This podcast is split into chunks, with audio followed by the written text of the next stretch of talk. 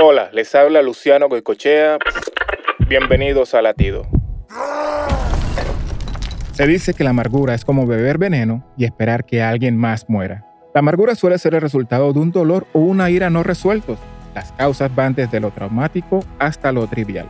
Pablo, en Efesios 4 del 26 al 27, nos advierte que no pequemos dejando que la ira nos controle, ni que nos dure hasta la puesta del sol, porque ésta te da un punto de apoyo al diablo. La mejor manera de calmar la ira es perdonando. Sin embargo, perdonar es mucho más fácil decirlo que hacerlo.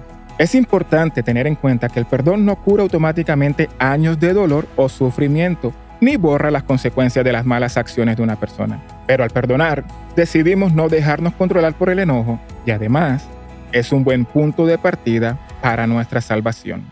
Para escuchar más latidos, visita salvationarmyradio.org.